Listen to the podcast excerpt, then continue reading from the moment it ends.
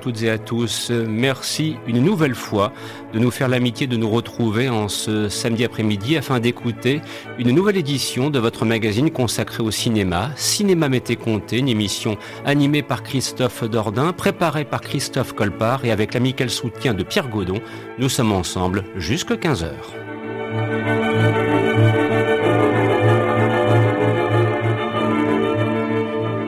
Cette semaine, nous allons mettre à l'honneur le studio de cinéma mais aussi de séries télévisées qu'a créé Steven Spielberg au tout début des années 80.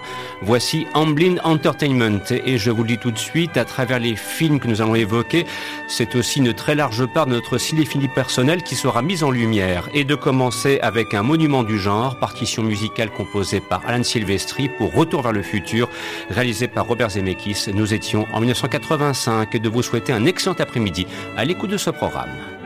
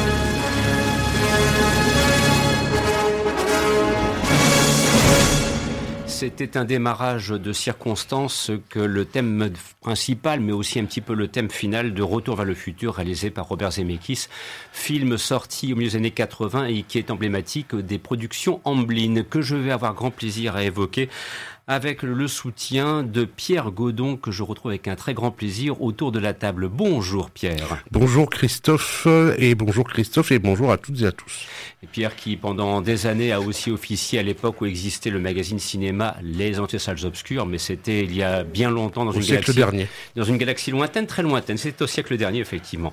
À tes côtés donc celui qui a bah, beaucoup aidé dans la préparation de cette émission, il s'agit de Christophe Colpart. Bonjour Christophe. Bonjour Christophe, bonjour Pierre, bonjour à tous. Alors, le studio Amblin, et c'est un petit peu la classique question que l'on pose à chaque fois que nous ouvrons un thème dans le cadre de cette émission, mérite peut-être une petite explication euh, afin de répondre à cette question simple. Qu'est-ce que le studio Amblin Quand fut-il créé Par qui Et ensuite, vous comprendrez à l'évocation des films que c'est un studio majeur depuis maintenant une quarantaine d'années parce qu'il est toujours en activité. Voilà, le prochain Indiana Jones est en partie euh, produit euh, sous l'égide d'Amblin Entertainment.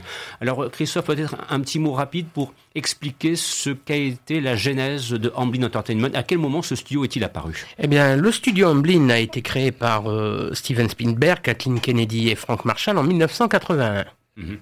Et euh, c'était un petit peu avant que ne sorte sur les écrans ce qui est le film qui célèbre son 40e anniversaire euh, cette année, c'est-à-dire E.T. Oui. Et d'ailleurs, le logo de E.T. servira aujourd'hui de référence, servira par la suite de référence pour Amblin.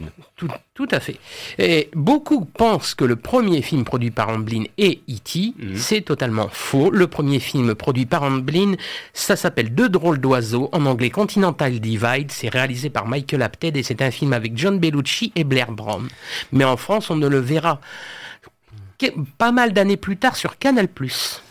Alors, euh, sur ce, euh, à propos bien sûr des films que l'on va évoquer euh, dans le cadre de cette émission, puisqu'on va tout de suite rentrer dans le vif du sujet et, des thèmes qui ont été mis en lumière, on va tout d'abord se rapprocher des grandes aventures qui ont été produites sous l'égide du, du, studio Amblin et alors là, euh, Pierre, on attaque très fort parce que on sort tout de suite deux films qui, dans les années 80, nous ont profondément marqués. Et tout d'abord, les Goonies, Pierre. Que, ah. que, dire des Goonies après tant d'années? Les Goonies, les Goonies, c'est pour moi ça a été l'aventure avec un majuscule que j'ai film que j'ai découvert à l'époque en salle. Je me rappelle de la petite anecdote à l'époque euh, je devais, j'avais le choix entre Scout toujours de Gérard Junior et ça. je suis allé voir ça et j'ai pas regretté. les Goonies, c'est un film qui euh, euh, se passe de génération à génération, puisque pour l'avoir fait visionner à des enfants euh, de ma famille quand ils ont l'âge de visionner, on vers 6-7 ans, ils adorent. Et après, ils deviennent parents et ils passent à leurs enfants. C'est euh, les Goonies, c'est euh, le côté un peu euh, policier de la chose avec les frères Farelli. Euh, le Club des Cinq est réalisé à l'époque par un Richard Donner dont j'ignorais le nom et dont j'ignorais qu'il avait réalisé un film majeur qui s'appelait Superman, mhm. quand même. c'est de l'aventure. C'est oui, c'est l'aventure. C'est un bon moment. C'est un film, je dirais pas parfait parce qu'un film parfait c'est très très rare, mais il n'en est pas loin, je pense. Et de préciser que c'est un film qui, je crois d'ailleurs, est encore disponible sur Netflix et qui fait partie des films qui sont régulièrement consultés. Euh, ça ne m'étonnerait pas que dans les prochains mois, avec les vacances de Noël, euh, il y ait encore une nouvelle fois une séquence où les Goonies soient mis en vedette. Et alors, Ensuite, on va entendre un extrait de la bande originale du film, d'un film que j'aime vraiment beaucoup, qui est Le secret de la pyramide, réalisé par Barry Levinson. Alors, euh, Christophe, peut-être un, petit mot sur Le secret de la pyramide, puisque tu as aussi sélectionné le, thème qu'on va entendre dans quelques oui, instants. Euh, bah, le film, comme tu l'as dit, réalisé par, Chris, euh, par euh, Barry Levinson, scénario de Chris Columbus. moi, c'est un film qui m'a profondément marqué par, le, euh, par la scène dont j'ai choisi la musique, qui est le, chant des Ramétep. Euh, j'ai pas dormi pendant au moins trois jours. J'en ai fait des cauchemars de cette scène tellement ça m'a filé le frisson. Et je trouve ce film, comme les Goonies, euh, pas loin de la perfection. Faut le dire. Et c'est un film aussi qu'on peut encore revoir de nos jours et qui se de génération en génération. C'est absolument formidable. Euh, pourtant, c'est pas un casting de d'acteurs hyper connus. Euh, il y a entre autres Freddie Jones qui a travaillé pour euh, la Hammer, la Amicus, mais t'as pas de t'as pas vraiment d'acteurs très très très connus. Hein. Non, ils n'ont pas fait une très grande carrière par la suite. Mais euh, et, je, et je trouve même que ça rajoute du charme au film. Exactement. Ce à quoi aussi il faut ajouter euh, la qualité de la partition musicale composée par Bruce Blofton que quelques années auparavant j'avais découvert au hasard d'un western qui s'appelle Silverado et j'avais été impressionné par sa partition musicale et quand je l'ai retrouvé pour le secret de la pyramide, je me suis dit lui c'est du bon si je me souviens bien, Secret de la pyramide, c'est le premier film avec un effet spécial en numérique avec le vitrail qui sort, le cheval. Exactement, Pierre. C'est le travail d'ILM, autre société bien connue de chez. Parce que c'était aussi l'époque, et on conclura avec cela, où les lecteurs de générique que, nous étions et que nous sommes toujours et qui regardaient jusqu'à la dernière minute. Et d'ailleurs, pour le secret de la pyramide, il faut regarder jusqu'à la dernière minute, en l'occurrence. Exactement. C'était aussi pour repérer les techniciens qui se croisaient d'un tournage à un autre, euh, d'un film à un autre, d'ailleurs à mi-chemin entre les États-Unis et la banlieue de Londres, qui fut très souvent utilisée dans les années 80 pour les productions Amblin qui étaient en partie tournées là-bas. Ce fut le cas notamment, par exemple, pour le secret de la pyramide, dont voici tout de suite un extrait et de vous souhaiter une nouvelle fois de passer un excellent moment à l'écoute de Cinéma Mété Comté.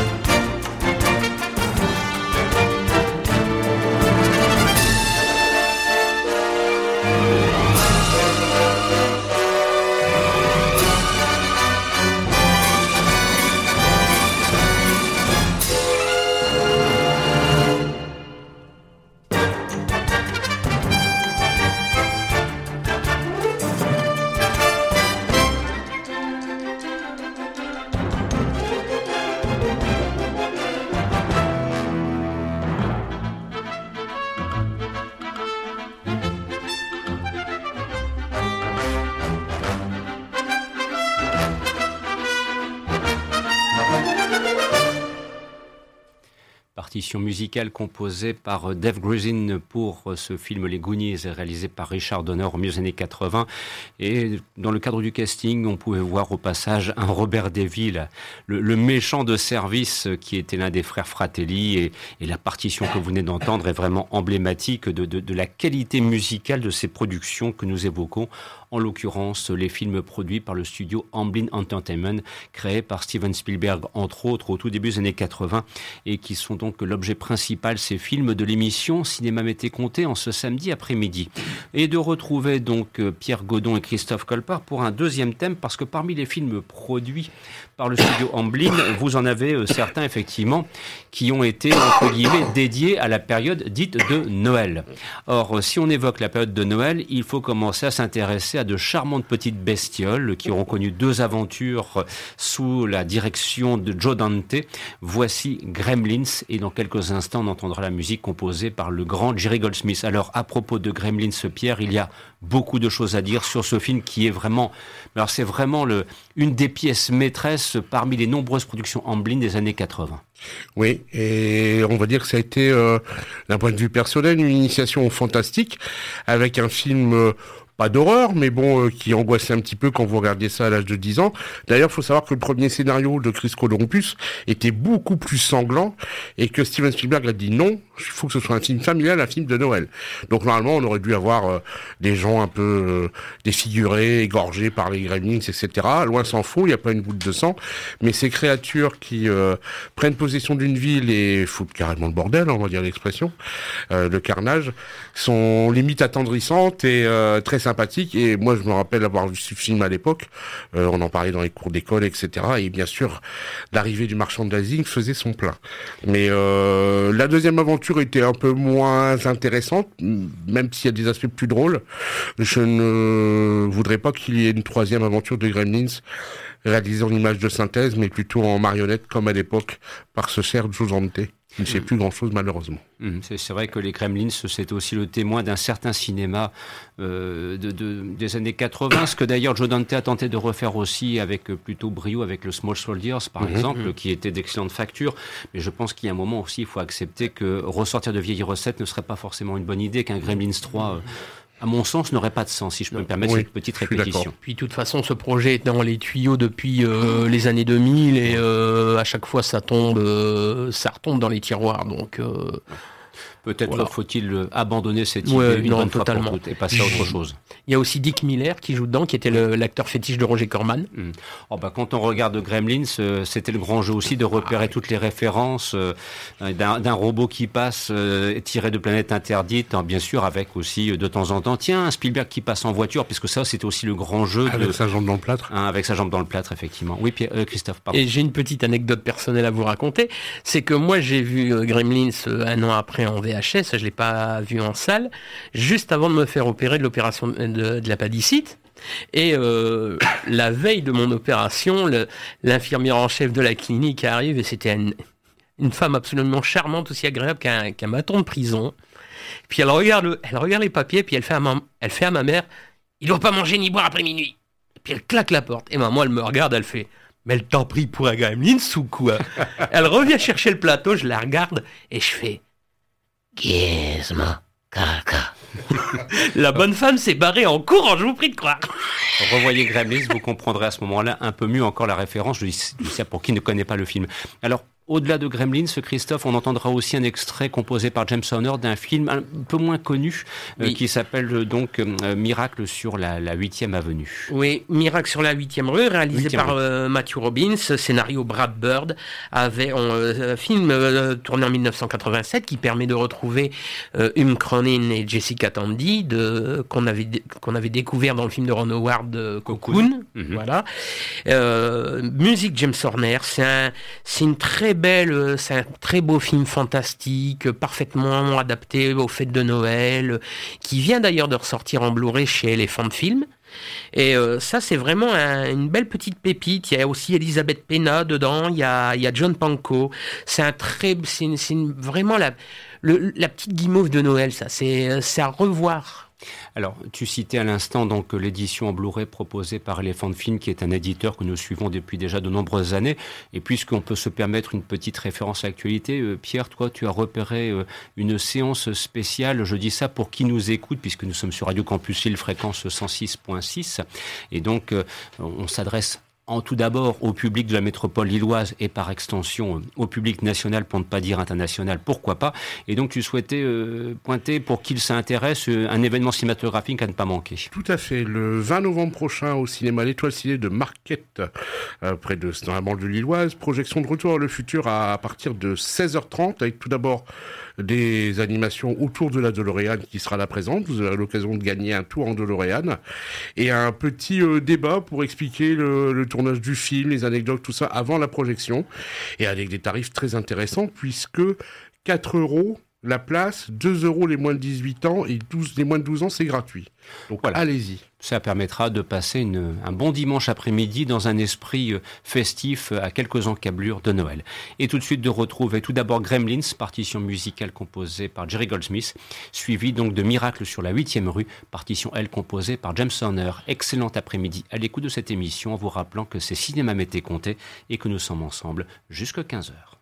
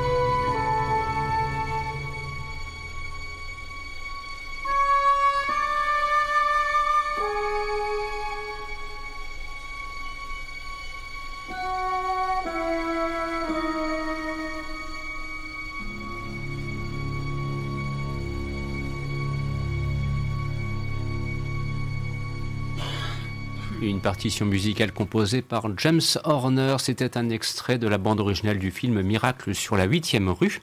Et on se disait quand même, parce que ben voilà, les, les compositeurs s'appuient sur des œuvres parfois précédemment écrites, que de temps en temps, là, juste à l'instant, à la fin, il y avait un, un, petit mouvement qui pourrait rappeler la bande originale du film Wolfen, euh, qui était sorti en 82 sur les écrans. Puis il y a même eu un, bref petit temps, on se disait, oh, mais Aliens de James Cameron n'est pas loin, mais voilà, ça fait partie aussi de la signature des compositeurs que nous apprécions tant, et tel est bien le cas pour James Horner. Il est 14h passé de 30 minutes, de vous rappeler que vous êtes sur Radio Campus Lille, fréquence 106,6 ou 106.6 si vous préférez, et que vous écoutez une nouvelle édition de votre émission consacrée au cinéma, Cinéma été compté avec Christophe Dordain, Christophe Colpart et Pierre Godon qui vous accompagnent en ce samedi après-midi et ce jusque 15h. Alors nous poursuivons notre exploration de l'univers Amblin et on va quitter le grand pour le petit écran, le temps est venu de quelques émotions télévisuelles parce qu'il s'avère que euh, Amblin a aussi produit des séries télévisées euh, dont certaines d'entre elles, il y a deux thèmes qui ont été sélectionnés, euh, dont certaines d'entre elles ont connu un, formidable destin. Pierre, et, notamment, on commencera avec la, musique composée par James Newton Howard pour Urgence, qui est une, série effectivement de, de très très longue durée, très longue facture, et dont on sait qu'elle a notamment lancé la carrière de quelques grands comédiens dont un certain Georges Clooney. Alors, avec le recul Urgence, série médicale emblématique euh, de la période fin 80, début 2000, avec Quentin Tarantino qui a même réalisé un épisode remarquable d'ailleurs. Maternité. Euh, voilà. Alors, Urgence, euh, pareil, hein, Urgence, moi j'ai découvert ça parce qu'il y a eu tout le buzz avant, série produite par Steven Spielberg. Donc on a eu droit en France à la diffusion d'Urgence un an après la diffusion américaine, durant l'été 96 il me semble. voilà, et Urgence, bah, c'est facile, déjà c'est un bon récit. Il faut pas oublier l'auteur qui est Michael Crichton, hein. Mm-hmm. c'est pas, pas, rien, c'est pas rien du tout, avec une précision dans le vocabulaire, dans les gestes établis par les acteurs, dans les détails et une précision de réalisation. Euh, vous regardez un épisode d'urgence, j'en ai revu là il y a quelques jours. Euh, ils sont disponibles sur une plateforme. Euh, vous quittez un, quand vous êtes dans les dans les couloirs de l'hôpital, vous quittez un personnage en caméra, tac, ça va sur un autre direct. Là, il n'y a pas de temps de coupe, quoi. Hmm. C'est très bien réalisé et surtout des personnages qui sont attachants dès le départ.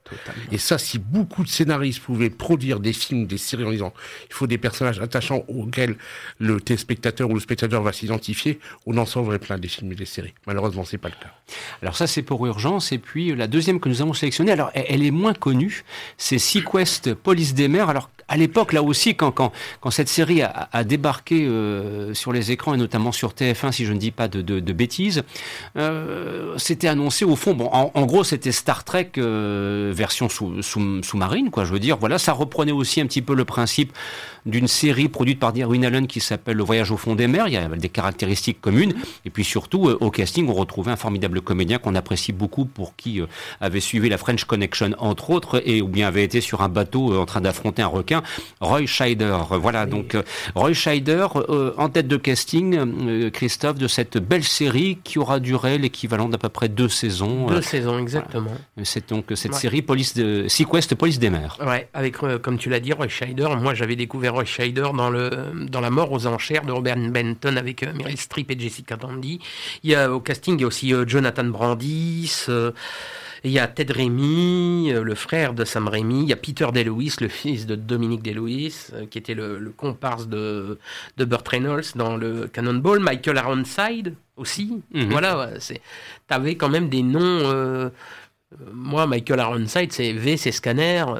C'était les. Voilà, moi je voyais ce nom-là générique et je me disais, bon, je sais mhm. que ça va. le coup d'œil vaut peut-être la peine. Mmh, Puis je trouve l'intro de John Debney très belle. Je trouve qu'elle est très euh, très symphonique. Il y a une belle. Euh, ça, te met tout de suite. Ça te met tout de suite dans l'ambiance. Alors James Newton Howard d'un côté, John Debney de l'autre. Voyez les compositeurs quand même que l'on sollicite pour illustrer Amblin Entertainment en version petit écran. Tout d'abord Urgence, puis Sequest, Police des mers.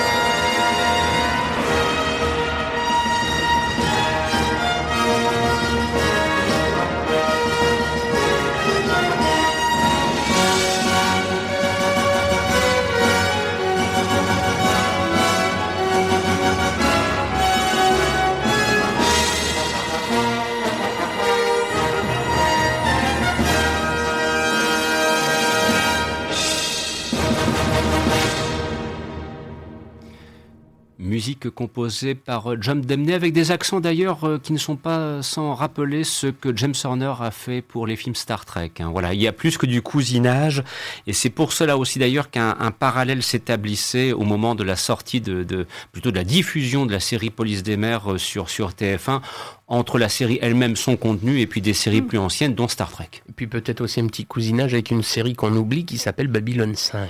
Oui, c'est vrai aussi, on est sensiblement euh, à, la même époque. Alors, euh, nous poursuivons notre exploration de l'univers Amblin Le studio de production de films et de séries créé entre autres par Steven Spielberg il y a maintenant plus de 40 ans, en 1981.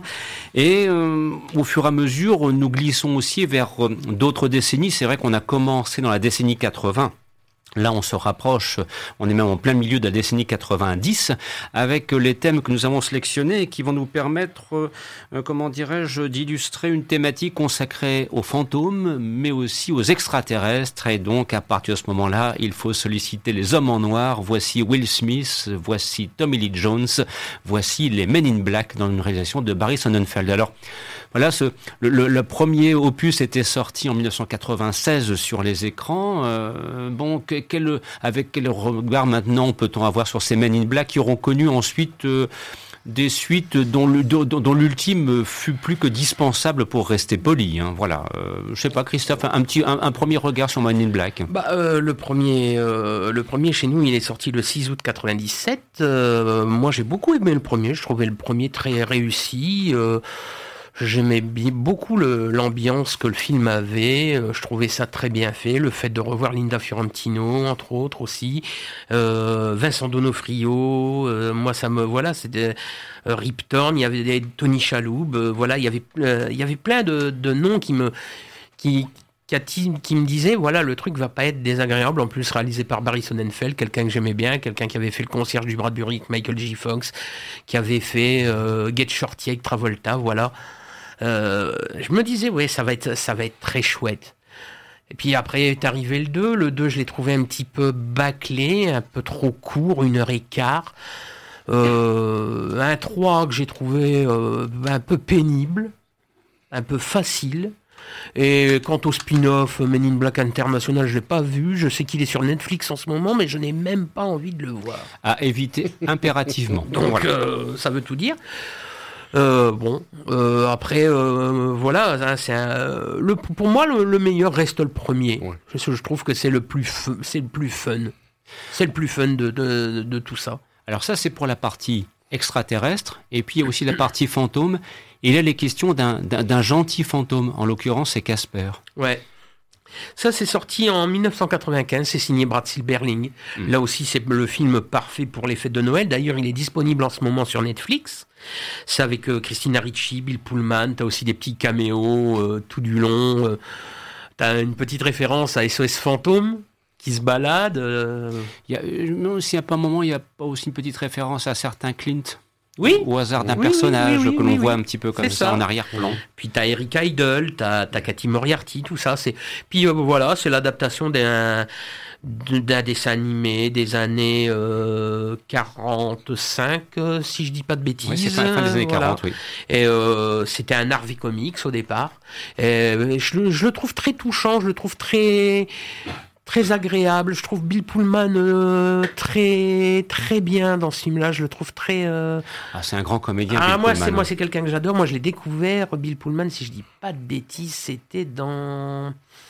Peut-être Independence Day dans le rôle du président Non, non, non, non, non, non, non, non, non, non, non.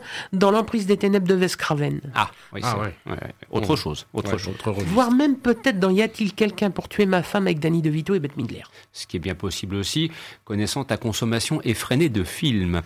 Sur ce, de vous proposer. Donc, il y aura une petite surprise juste avant, mais qui est, on en expliquera s'il le faut euh, la cohérence après coup par rapport à l'univers Amblin. Écoutez bien la voix, vous allez comprendre pourquoi. C'est un extrait du film Men in Black avant d'entendre la partition musicale. Et puis ensuite, ce sera Casper et de vous souhaiter une nouvelle fois de passer d'excellents moments en notre compagnie. On vous demande au téléphone, ligne 3. Merci de décrocher. Hé, Z Vous êtes déjà levé? Vous ne dormez jamais ici? Les jumeaux respectent le temps centaurien. Nous faisons des journées de 37 heures. Au bout de deux mois, vous vous y habituerez. Ou alors vous nous ferez une grossesse nerveuse. Voici Orion, un regroupement des plus brillantes étoiles de l'hémisphère nord. Et voici la ceinture d'Orion. Oui, c'est ce qu'a dit le petit bonhomme. Besoin de prévenir une guerre, la galaxie d'Orion est au centre de la bande. À supposer qu'il ait qualifié cette ceinture de bande, ce n'est pas une galaxie. Il n'y a là que ces trois étoiles. Les galaxies sont immenses et rassemblent des milliards de ces étoiles. Vous faites erreur. Je m'en fous, je sais bien ce que j'ai entendu.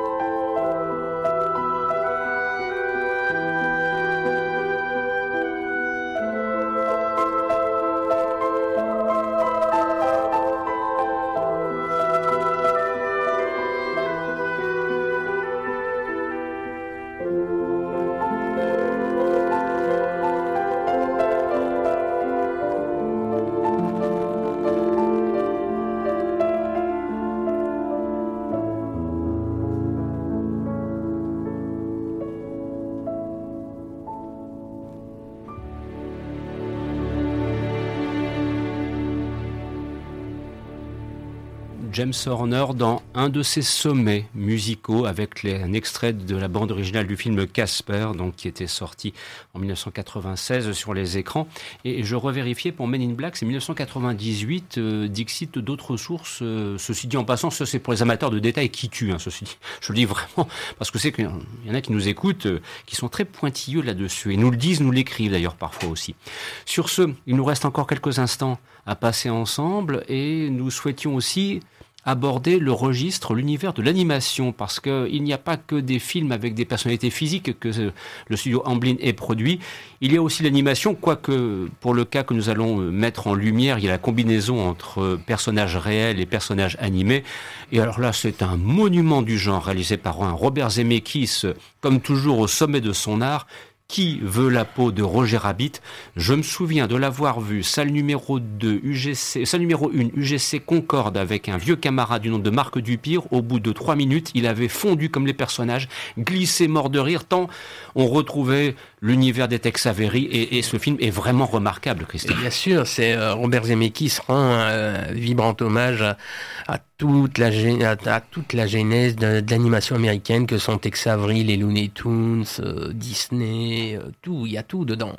Ça a même été très difficile d'avoir les droits de tout ça parce que mm. voilà, par exemple la scène dans le bar faire jumeler sur les danses hongroises Donald et Daffy Duck, c'était d'avoir les droits de Donald chez Disney, les droits de Daffy Duck chez Warner, c'était euh, c'était compliqué. Hein. Mm. Et euh, et voilà, ça c'est un film, bah, comme tu le dis, moi je l'ai vu au Club 7 à Roubaix, euh, je te prie de croire, ouais, voilà, tu prends une baffe, de toute façon, il y a des phrases, je... Je je peux pas. Hein. Avec le regretté Bob Hoskins. Le regretté. Bob Hoskins. Et, et, et moi, je remercie une chose.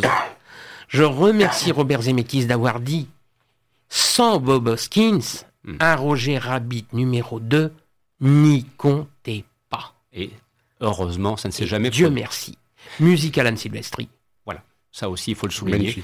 Alors, ensuite, et ça sera une façon pour nous de terminer l'émission, nous finirons avec, bon, c'était logique, avec le E.T. de Steven Spielberg qui fête euh, en ce mois de décembre arrivant son, son 40e anniversaire, partition musicale composée par, euh, par John Williams. Et euh, c'était pour nous le thème naturel pour conclure cette émission.